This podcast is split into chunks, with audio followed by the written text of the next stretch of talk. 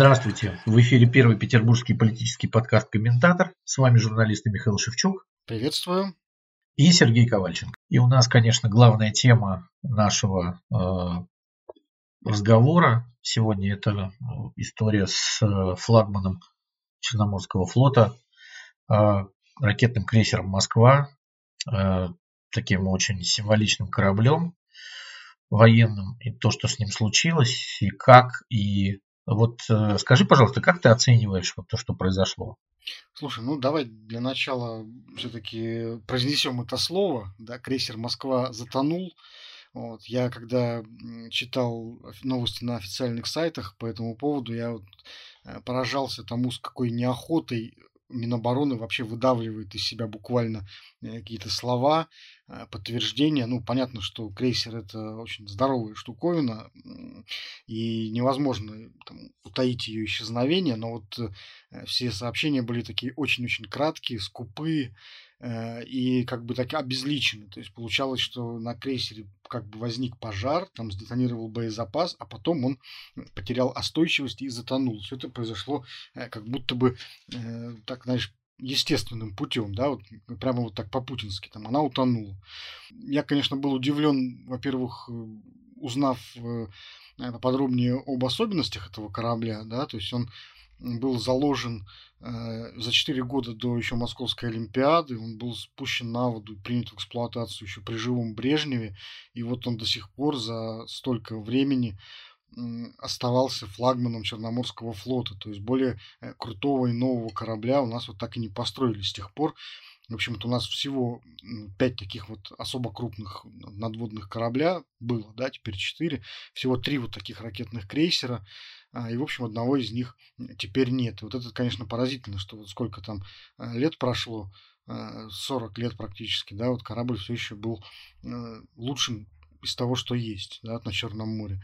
И меня не очень приятно поразили потом комментарии, потому что когда начали опрашивать экспертов, ну, вот опять же таки лоялистские СМИ, да, эксперты начали как-то вот в один голос заявлять о том, что, в общем-то, корабль был старый, его как-то вот и не жалко особенно, вот, что, мне кажется, очень обесценивает, в общем-то, и в том числе службу матросов, которые и офицеров, которые э, на этом крейсере эту службу проходили, извиняюсь. Э, в общем, не, не очень понятно было, как бы, как к нему относятся, но было понятно, что э, задело, задело это вот э, даже в, в патриотических пабликах, э, так сказать, спецпогружение крейсера Москва было названо ударом очень сильным, символическим, на который обязательно нужно ответить теперь. Хотя, честно говоря, вот здесь пошла опять-таки несостыковка, да, то есть э, если э, пожар случился сам, если крейсер затонул как бы сам, то непонятно, почему тогда за это должна отвечать Украина. Вот. Я даже встречал какие-то э, совсем уже странные там, новости о том, что ну, мог там какой-нибудь матрос покурить в неположенном месте, бросить окурок и так далее. Ну, тогда непонятно, за что тогда мстить вообще. Вот, Украина как бы ни при чем. Ну да, это очень странная история. Ну, хотя какая странная, да, вот э, там же до этого тоже было потопление военного корабля в порту Бердянска а, с военной техникой на борту. Там был сильный пожар, но все, наверное, интересующиеся видели это видео. Вот как э, один из кораблей горит, а два других, один из них дымящийся, уходит из Бердянска. И тогда тоже российская сторона, как бы Украина объявила о том, что они точкой У поразили этот корабль. А вот наши говорили, что нет, ну там что-то вот такое случилось. То есть мы все, все наши поражения, как бы тяжелые, они всегда происходят не потому, что это противник э, хорошо поработал, да, а потому что вот случилась какая-то ерунда. И это на самом деле, вот это как, знаешь, э, знаменитый вопрос, да, вы перестали пить коньяк по утрам. Любой, любой ответ на него как бы будет не очень. И наши почему-то стараются, чтобы все это, все это превращалось в какую-то, не знаю, там, техногенную катастрофу, а, еще что-то, вот какую-то какую-то ерунду, да, там, ну, как э, люди, которые служат на флоте, я вот просидел два дня в севастопольских пабликах, там, конечно, ничего подобного не было, э, вот, вот этим всем ура-патриотическим глупостям, вот, э, там, не, ну, там, там, понятное дело, свой крен есть, да, но народ реально скорбел о гибели Москвы, потому что ну, вот они знают, где его стоянка, они говорят, что лучшие матросы, в общем, там по конкурсу отбирали людей для службы на этом корабле, что контрактников, что срочников.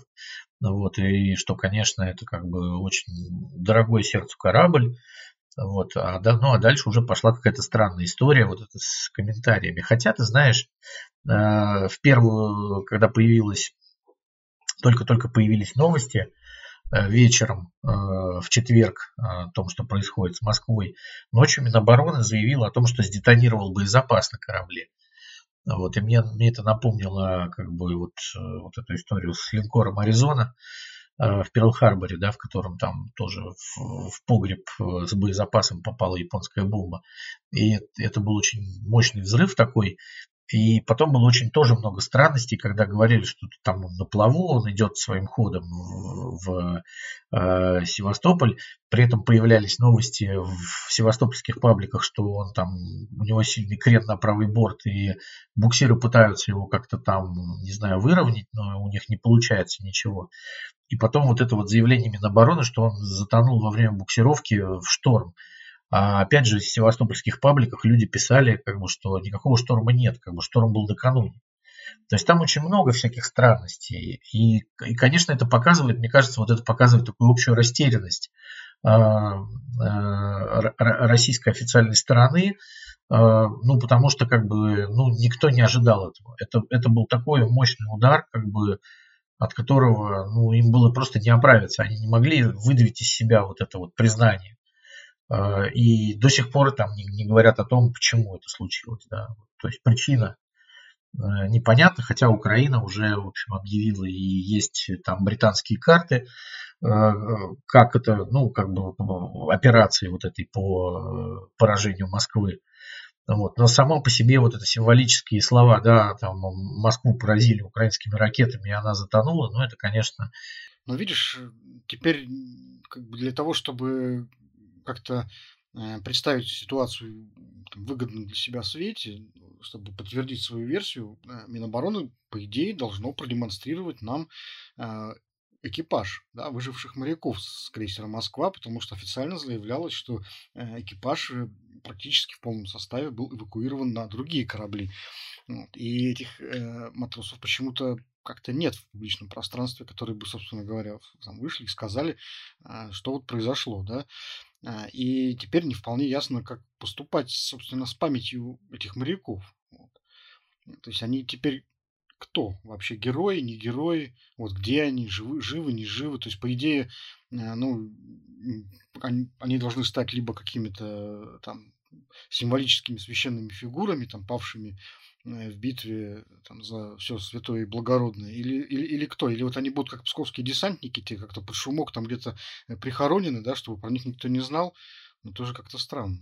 Ну вот на самом деле с матросами была такая очень интересная история. Ну вот в субботу 16 апреля э, Министерство обороны распространило кадры встречи главкома ВМФ Николая Евменова с экипажем Э, крейсер Москва.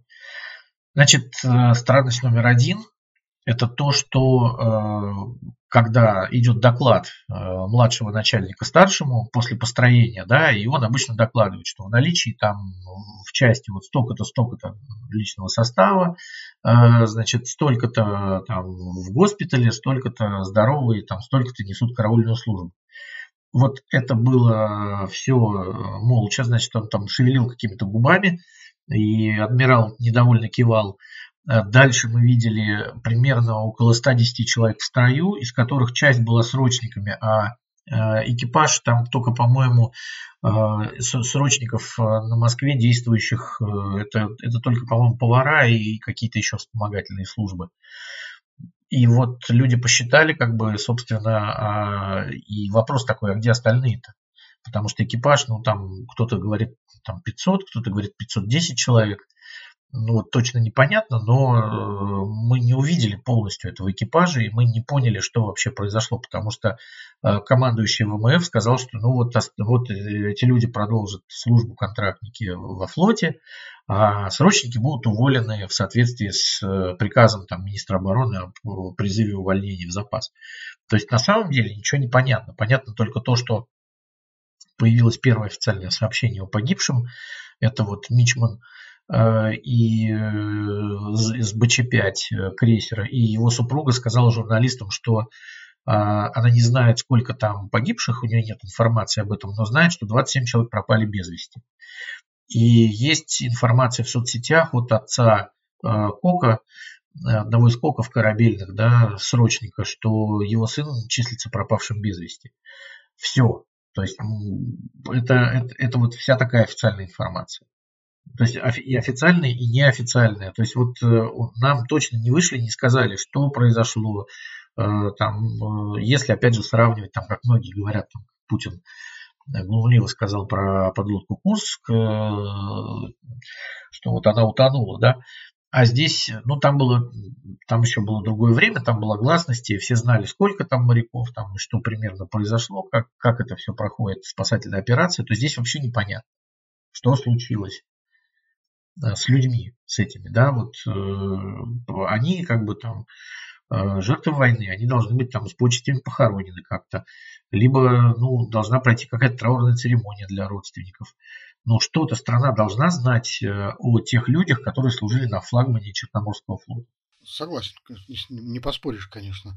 Ну, я понимаю примерно, вот, что движет э, людьми, которые не желают да, признаваться. Ты правильно вспомнил про линкор Аризона, там тоже похожая история, потому что флот, э, флот для любого государства имеет чрезвычайно важное символическое значение. В принципе, э, его главная задача по большому счету политическая, да, даже, даже не столько военная, сколько политическая, потому что только флот может демонстрировать мощь государства в планетарном масштабе. Э, он демонстрирует флаг, да, не э, самолеты, не пехота, там, не танки, а корабль может приплыть практически в любую точку мира, и там как бы символизировать собой военную мощь государства, само государство. Вот, поэтому потеря крупного военного корабля – это всегда очень большой репутационный удар, вот, очень большой символический удар. И понятно, что признаваться в этом ну, совершенно не хочется, и это будет сделано в последнюю очередь. Вот, потому что вот речь идет именно э, о государстве. Так что я думаю, что вот с крейсером Москва история для Минобороны будет в скором времени закрыта. То есть они сделают все для того, чтобы ее э, закрыть и пореже вспоминать, мне так кажется. Ну да, там еще вот э, в день, в пятницу, когда все это обсуждалось, да, э, тут же появились э, новости о том, что вот украинцы нанесли удары там по Белгородской области, там по Брянской области еще. То есть вот, вот это вот старались такими новостями в топе Яндекса вытеснить любое упоминание о крейсере Москва, да. И еще вот, кстати, очень символично то, что, ну, как бы уже общеизвестная история, да, что он затонул в день, когда затонул Титаник, э, там 110 лет назад. И э, еще вот я как бы э, хочу напомнить всем, что именно на крейсере Слава, а он назывался так до значит, 95 -го года, этот крейсер, была знаменитая мальтийская встреча президентов США и СССР Джорджа Буша и Михаила Горбачева. И вот 3 декабря 1989 года на этом крейсере Горбачев и Буш объявили о символическом, о том, что символически закончилась холодная война. Вот. И, и, конечно, тут, тут очень много, много символизма и в самом названии крейсера, и в датах, и в, том, в его вообще историческом значении. То есть это, это, конечно, мощный удар по не столько по обороноспособности, наверное, да, потому что действительно огромный крейсер, который был создан как убийца авианосцев, э, в Черном море нет никаких авианосцев, и это вообще такой второстепенный театр для всех, потому что, ну, как бы все, кроме русских патриотов, наверное, да, там в кавычках понимают, что если будет большая война, то э, Черноморскому флоту жить недолго, как бы, да, но вот это вот, вот эта вот сама история, конечно, она очень она очень бьет по, престижу вообще вооруженных сил России.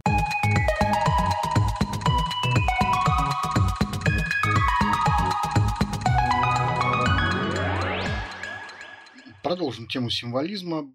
Владимир Путин подписал поправки в Кодекс об административных правонарушениях, устанавливающих ответственность за приравнивание СССР э, к нацистской Германии. Э, такой закон был принят еще летом прошлого года, но вот это был закон, а теперь речь Э, зашла о штрафах за нарушение этого закона. То есть, ну, так бывает часто, что вот закон как бы есть, да, штрафов за него нарушения э, нет. А, итак, для граждан, соответственно, штраф от 1000 до 2 рублей, э, либо арест, да, на 15 суток. Мне почему-то кажется, что арест будет выбираться чаще, чем штраф. Ну, конечно, посмотрим. Ну и дальше для должностных лиц там до 4000 рублей, для юридических лиц до 50 тысяч рублей. Эти наказания следует за нарушение запрета на публичное отождествление целей решений и действий э, руководства э, СССР и нацистской Германии, а также на отрицание решающей роли советского народа в победе над нацистской Германией и гуманитарной миссии СССР при освобождении стран Европы. Вот этот последний пункт, э, как мне кажется, очень интересный, потому что под него, по сути, сейчас попадает, собственно говоря, половина европейцев, вот, которые в последнее время как раз очень активно активно занимаются сносом там, советских памятников и вот как раз э, отрицанием этой самой гуманитарной миссии СССР. То есть вот у нас куча иностранцев теперь, по сути дела, э, в России ходят под статьей. Вот. И даже те, кому там, въезд в Россию еще не запрещен там, в черных списках, э, я думаю, могут опасаться того, что если они приедут, здесь их ждет штраф. Тут, мне кажется, еще и отождествление роли СССР и нацистской Германии тоже важно, потому что, ну, мне кажется, что как бы книжки таких людей, как Виктор Суворов, уже будут, в принципе, запрещены на территории России, ну, потому что там проводятся параллели, да, и много чего есть. И я помню, что в прошлом году как раз в мае появился журнал «Дилетант», со знаменитой карикатурой, там, когда Гитлер и Сталин там в роли жениха и невесты про 1939 год, про пакт Молотова-Риббентропа. И потом было странное заявление, э, в, кстати, вот к началу Второй мировой войны Марии Захаровой про то, что Красная Армия, оказывается, осуществляла освободительный поход в Польшу после того, как Германия напала на Польшу. То есть, ну, это такой возврат к советской парадигме, с одной стороны. С другой стороны, сейчас э, много разговоров в Европе и там есть параллели даже к э, современной российской армии и э, не будем называть кого. Вот. Э, поэтому я думаю, что для Владимира Путина сейчас очень важно как раз вот именно сейчас, в то время, когда идет специальная военная операция, и перед 9 мая, потому что ну, 9 мая это дата сакральная для Владимира Путина и его друзей. То есть каким-то образом нужно срочно всем заткнуть рот кто сомневается в каких-либо э, исторических фактов, как, как считает, да, вот, но э, Владимир Путин нас возвращает к учебнику истории для 9-10 классов, издание примерно там 79-81 года, да, когда э, однозначно была роль Советского Союза, когда э, совершенно, ну, практически ничего не говорилось о пакте Молотова-Риббентропа, либо говорилось там в трех строчках. Вот. Но э, наука историческая ушла слишком далеко и с далеко идущими выводами. А как мы помним, мы с тобой уже не раз говорили про то, что Владимир Путин очень погружается в, в историю, особенно Второй мировой войны и того, что происходило, там и про Тешинскую волость, и про э, роль Польши, вот, и про, про все, про все, про все вот это. И, конечно, мне кажется, вот э, все это вот, вот эта синергия и дает нам вот такие вот законы. И э, я думаю, что подожди, еще мы до уголовной ответственности дойдем.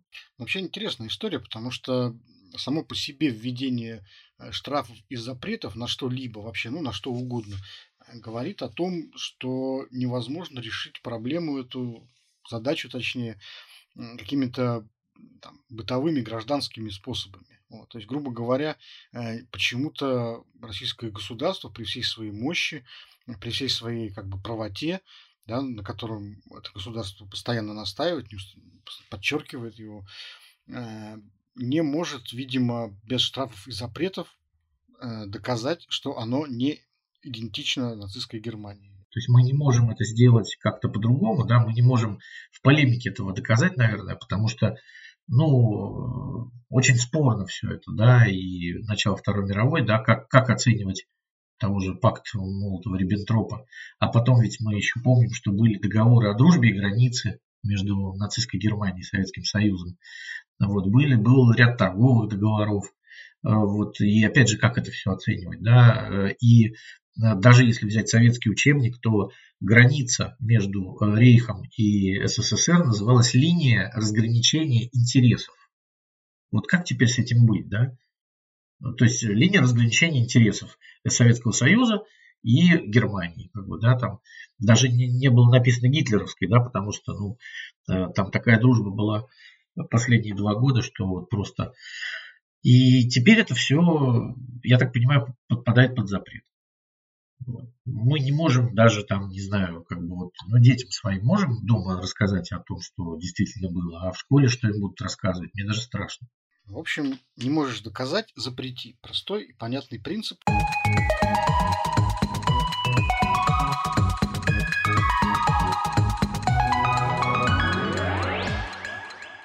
Тем временем государство продолжает э, прессовать э, людей, которые выступают против спецоперации.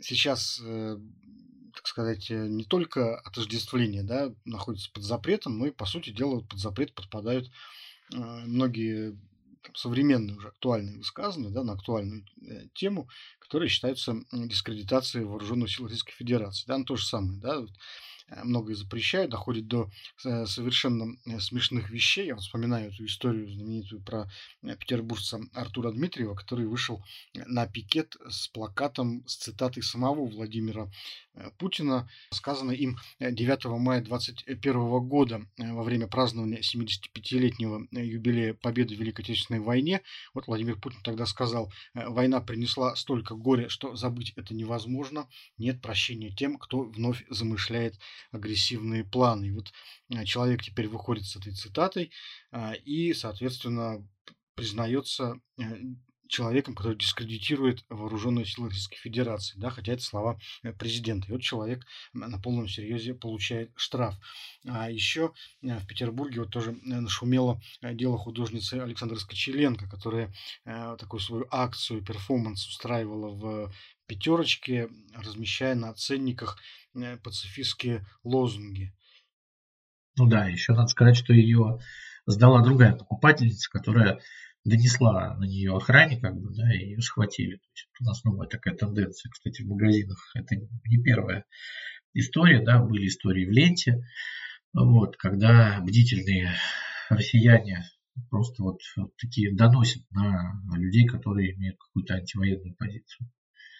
Вот, и они потом становятся жертвами, в общем, вот этого нового законодательства, потому что э, Скочеленко отправилась в СИЗО на полтора месяца.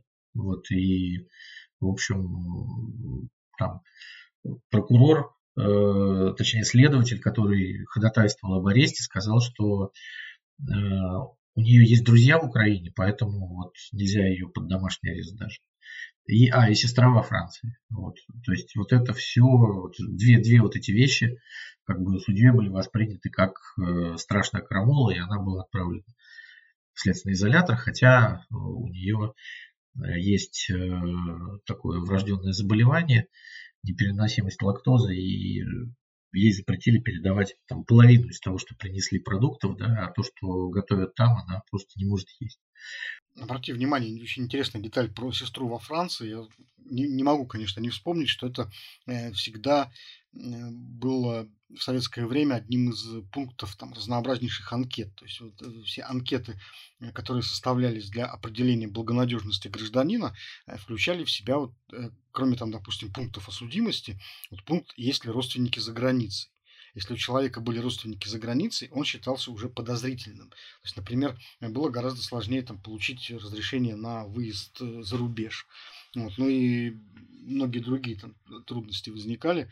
Вот. Это считалось просто вот само наличие вообще каких-то родственников, неважно совершенно как, когда, при каких обстоятельствах они там появились, вот, это считалось э, неблагонадежным признаком человека. Да, и была еще вторая графа, это наличие а, родственников, которые были на оккупированной территории, да, это половина европейской части России. Поэтому мы возвращаемся к советским практикам, это называется. Причем не к самым лучшим, да, а вот черпаем оттуда самое такое вот э, черное и э, мракобесное. То есть э, сразу виден почерк людей, которые сидели в первых отделах за черными дверьми в советские времена. А вот хорошо, что вспомнил. Э, интересный вопрос у меня сразу возник. А вот э, как ты думаешь, на территориях, которые сейчас называются освобожденными территориями, вот Донецка и Луганска, э, после того, как, допустим, контроль над ними полностью будет установлен, то есть эти области будут захвачены, ну, там, заняты и так далее, а будут ли, например, для местного населения проводиться такие же проверки? То есть, по большому счету, э, вот официальная парадигма политическая, руководство там, ДНР и ЛНР, она заключается в том, что э, Украина оккупировала часть этих республик. То есть, в принципе, жители те жители населенных пунктов, которые сейчас расположены там, на этих остатках Донецкой и Луганской областей, с точки зрения ДНР и ЛНР, это жители оккупированных территорий. Будут ли для них какие-то проверки интересно организованы, чтобы понять, э, не поддерживал ли кто из них случайно украинскую власть когда-то, вот, и что потом с этими людьми делать тогда? Ну, насколько я знаю, э, для того, чтобы поступить там в какие-то Э, силовые структуры, там эти анкеты советские до сих пор остались. Поэтому, скорее всего, да, эти вопросы будут, да. Вот и, и эти люди для каких-то вещей будут считаться неблагонадежными. Вот. Тут, э, я думаю, вопросов никаких не будет, потому что, ну а, а кто знает, чем занимались они на территории Украины, да, с какими западными хозяевами общались. Вот, а может быть, были завербованы и будут хозяевам своим носить информацию. То есть это же, да, это дело серьезное по нашим временам. Ни в коем случае нельзя доверять таким людям. Всякие там сельские старосты, например, они, я думаю, непременно были, конечно же, всеми завербованы и носили э, вот эту информацию. Вот. А вообще, конечно, интересно, я потому что ведь не только вот э, в этом случае встречаю там в сети какие-то упоминания, прецеденты с доносительством. В лифтах, например, я видел, некоторые вывешивают объявления там, из серии, там, от имени ТСЖ, да, из серии э, там, граждане, не пишите там на стенах какие-то нехорошие слова про Путина, потому что мы уже всем там э, все сфотографировали, отправили заявление, вас всех будут искать там, и все вы там сядете по новым законам и так далее. Ну, это в двух словах там, смысл послания. То есть э, даже уже на низовом уровне самом низовом уровне, потому что там ТСЖ, там же это всякие ЖСК, это самый низший уровень начальства, э, но уже на этом уровне люди бдят, следят, вот, предупреждают и, главное, публично заявляют о готовности доносить, вообще просто не задумываясь. Да, на низовом уровне, как ты сказал, царствует низость. Это правда. Вот. И, конечно, для меня это было каким-то, честно говоря, нехорошим шоком, когда а, ну, я всегда думал, что те времена прошли уже, да, и люди выросли. И ну, ну, там не просто выросли по возрасту, а у них было какое-то время, там было у них лет 30 для того, чтобы э, как-то отойти от этих практик самых низких, самых мерзких. А нет, оказывается, вот э, люди получают от этого удовольствие. Ну, видишь, они считают, наверное, что они поступают правильно. Или даже так, понимаешь, я вот размышлял над этим, почему, собственно говоря, вообще э, такая вот такая высокая поддержка, высокий уровень поддержки оказывается э, в обществе там, этой спецоперации, да, потому что э, меня что удивило, э, что еще там два месяца назад, то есть перед ее началом, то есть, грубо говоря, 23 февраля, э, любой соцопрос показал бы полное неприятие этой операции. Вот. И вот практически мгновенно да, общественное мнение перестраивается, и все становятся за. И даже вот я, я не буду сейчас говорить там про социологию, просто этот, э, про, возможно, там какие-то подтасовки, окей. Даже эмпирические наблюдения показывают, что очень много людей, там вполне себе там с образованием, все такое, э, ну, вполне себе так раньше проевропейски настроенных, теперь спецоперацию, в общем-то, поддерживают. Вот мне было интересно, как, собственно говоря, вот, а, мех, ну, какова механика такого быстрого разворота. Вот. И вот я просто считаю, что это некая такая подсознательная, подсознательное суеверие, да, то есть э, вот когда Владимир Путин, например, рассуждает о э, там, целях этой спецоперации, причинах ее начала, а я заметил во время, например, недавнего посещения им космодрома Восточный, он очень часто произносит слова «очевидно» и «неизбежно». То есть он как бы э, программирует слушателей на то, что происходящее было предопределено какими-то высшими силами. Вот, то есть, в принципе, это даже не сам Путин, видимо, э, там отдавал какие-то приказы и команды, а просто какая-то вот э, высшая сила, какие-то боги, там, не знаю, карма, судьба, как угодно это можно назвать, да. То есть была эта предопределенность какая-то, и грубо говоря, мы все должны этой воле подчиняться. То есть этой воле даже президент подчиняется, даже для него начальство. Вот. А, и в таких условиях, понимаешь, человек, когда, ну, как бы воспринимает происходящее как стихию такую, вот, то есть это вот воля богов, с которой э, нельзя спорить. Вот, если ты начинаешь с ней спорить, ты как бы бросаешь вызов э, высшим силам. Вот. И тебе там обязательно какая-то кармическая ответка прилетит. Даже не обязательно в виде там штрафа, да, или там уголовного наказания какого-то, это уже как раз вторично, да, а первично вот эта э, внутренняя подсознательная убежденность в том, что если ты, э, грубо говоря, там учишься против ветра, вот, споришь с судьбой, да, вот как в песне там «Дурак и ветер», да, короля и шута, э, то тебе обязательно прилетит вот что-то, короче, нехорошее с тобой случится. Поэтому вот подсознательно человек хочет как бы мимикрировать немедленно под стихию и изобразить э, дело так, как будто вот он именно такой судьбы и хотел. Вот, то есть не, он боится спорить вот с судьбой, воспринимает это именно так, вот как судьбу, фатум, такой рок. Ну да, видишь, э, если еще подумать, кто же может быть начальником Владимира Путина, да, и мы тогда приходим опять к этой старой русской парадигме, что сердце царя в руках Бога. Вот. А Божья воля, она э, непререкаема и императивна. То есть э, здесь мы опять приходим к тому, как мы прекрасно движемся в прошлое, да, если вот все наши э, там, западные партнеры, которые сейчас являются уже оппонентами, это все-таки страны с более или менее развитыми демократиями, да, где никому в голову не придет, как бы там никакому Макрону вот, и никакому там Байдену рассуждать о таких вещах, да, что вот вы знаете, тут Божья воля подвалила, как бы, да, и мы, ребят, с вами сделать ничего не можем, поэтому Э, сидим, не рыпаемся, как бы наше дело телячье. Ну, вот по большому счету так получается, да. То есть я думаю, что следующие выборы для такого политика будут они последними. А мы как бы, да, вот у нас свой путь, э, и наш путь это исполнение Божьей воли. А кто у нас проводник Божьей воли? Это, конечно, царь, как бы, ну вот и все, вся история. Тут э, Владимир Путин нам говорит, что нет у нас никакого выбора, Э, если государь что-то решил, то значит все уже. И у нас нет никакой возможности на это повлиять. Мы все плывем э, по вот этому вот божественному течению. И, э, конечно, в такой парадигме не может быть никакого сопротивления, не может быть никакого «но», вот, не может быть никаких каких-то сомнений, потому что, ну, вот сомневаться в Божьей воле это вообще не в, так сказать, не в нашей власти.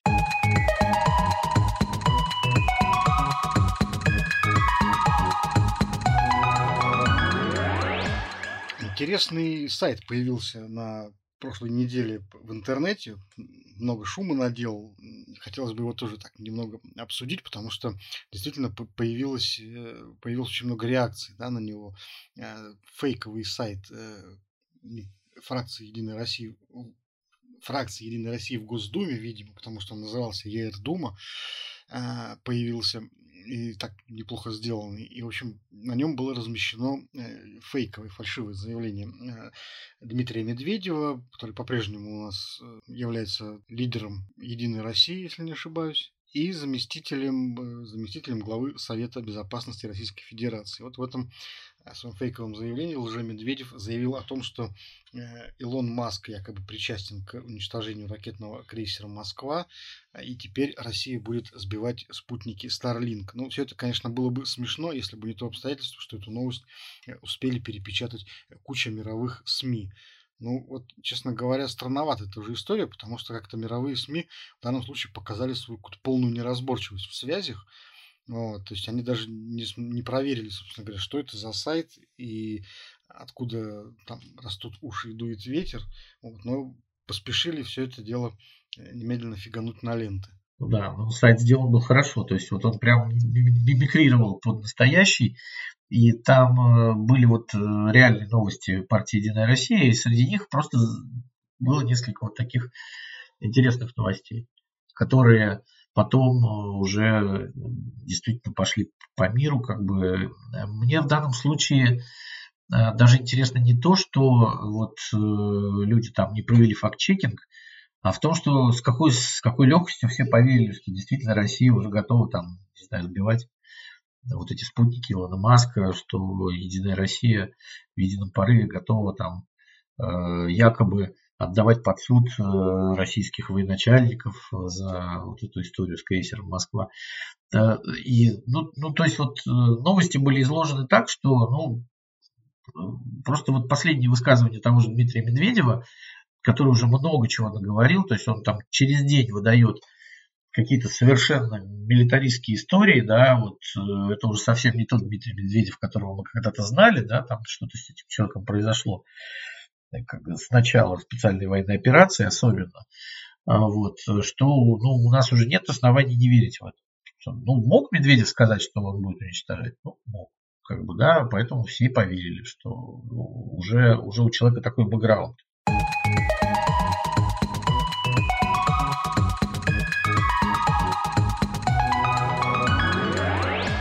Новая порция иноагентов появилась э, в российском э, списке Роскомнадзора. И на этот раз э, его пополнили крайне известные люди в стране. Политолог Екатерина Шульман, известный журналист, видеоблогер Юрий Дудь. Ну, были, конечно, там и другие фамилии новые, да, в частности, там сотрудники газеты «Псковская губерния», тоже известное оппозиционное издание. Э, возможно, там одно из последних, наверное, уже в стране. Вот. Но вот, конечно, Дудь и Шульман – это такие очень знаковые фигуры. Вот. Юрий Дудь вообще славен своими интервью, славен своими фильмами, э, фильмами, в общем, довольно критическими настро... Э, по отношению к власти. Вот. Екатерина Шульман, я, честно говоря, не очень понимаю, почему попала в этот список, потому что, в общем, она просто давала всегда экспертизу, высококачественную экспертизу, но я не припомню, чтобы она там как-то, не знаю, однозначно высказывалась там в пользу Украины, например, защищала ее и так далее. То есть, э, что такое случилось, вот почему сейчас даже экспертиза, в общем, э, считается неугодной. Ну, в общем, Екатерина Шульман уехала в Германию а, на годичную стажировку и получила там от одного из, научного, из научных немецких фондов грант на годичную стажировку. Вот я так понимаю, что это и было формальной причиной для того, чтобы объявить ее иноагентом. Вот, а так, э, ну, конечно, там впрямую сейчас, ну, впрямую те, кто находится в России, они не высказываются, потому что не могут, как бы, по понятным обстоятельствам. Если мы только откроем рот, как бы, да, с какими-то однозначными заявлениями, мы поедем вслед за Сашей Скочеленко все в СИЗО. Вот. Но Шульман э, прочитала несколько лекций, Э, начиная вот с, со спецоперации, где, в общем, э, ничего хорошего по отношению к российским властям не говорилось, и э, были такие советы практического свойства для людей, вот, и там, ну, в общем, ничего хорошего для российской власти. Что касается Дудя, да, последний, последний интервью, точнее, последний фильм, который у него вышел, это о русских бывших москвичах, живущих в Будапеште, которые выстроили сетку по помощи украинским беженцам, э, которые там через Венгрию едут дальше в Европу. И э, в этом фильме были такие очень неоднозначные высказывания. Я бы сказал, если бы человек был в России, то сразу же загремел бы э, не то, что там за как бы, дискредитацию армии, а уже за экстремизм. И вот, то, то есть там полный букет был фактически.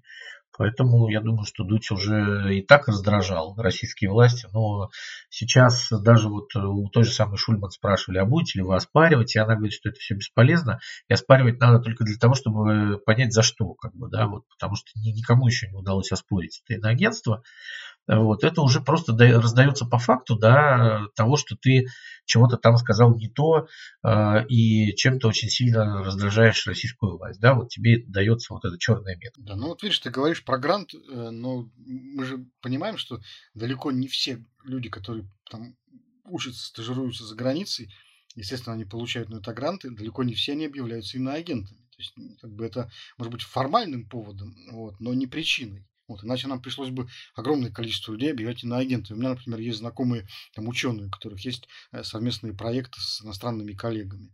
Вот, но их иноагентами не объявляют. Ну, да, совершенно верно, потому что и ученый ученому рознь, да. Вот общественные науки это вообще сейчас очень опасная история, да. Вот мы уже говорили про э, Германию, Советский Союз, про штрафы, да. А теперь вот, э, видимо, кому-то уже очень э, ну, кто-то сказал, все, давайте хватит уже, там, пускай будет иностранным агентом. Ну, потому что э, фактически этот статус означает, что тебе здесь в стране будет жить очень тяжело. Вот. Особенно как бы Шульман, которая является давним преподавателем Ранхикса, конечно, она лишилась бы сразу своей работы в России. Да? То есть ей показывают, что даже через год здесь ее никто не ждет. В общем. Вот. Также точно и с Дудем, который вроде бы уехал, и ему таким образом помахали ручкой что там, чувак, типа, тебе здесь больше ничего не светит, тебе здесь не рады, и никто тебя здесь не ждет. Ну, очевидно, эти люди теперь уже не вернутся в Россию. Ну, очевидно, да, потому что, ну, с этим статусом здесь жить практически невозможно нормально. Это ты будешь просто э, ну, как бы я разговаривал там с теми, кто уже получил это все дело, да, и фактически все уезжают, ну, не, ну не, невыносимая жизнь получается с этим статусом. Ну вот им показывают, что не, ребят, э, здесь вы как бы не нужны.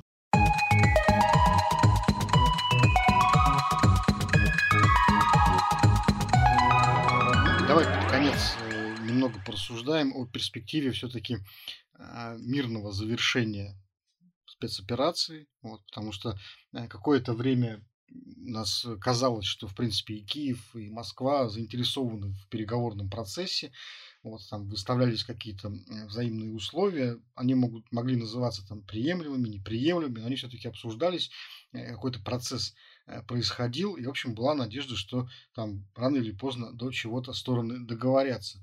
Но вот в последнее время я э, замечаю, что перспектива этого переговоров, она как-то тает и, в общем, фактически исчезает. То есть, с одной стороны, мы имеем э, значительную радикализацию э, риторики украинских властей.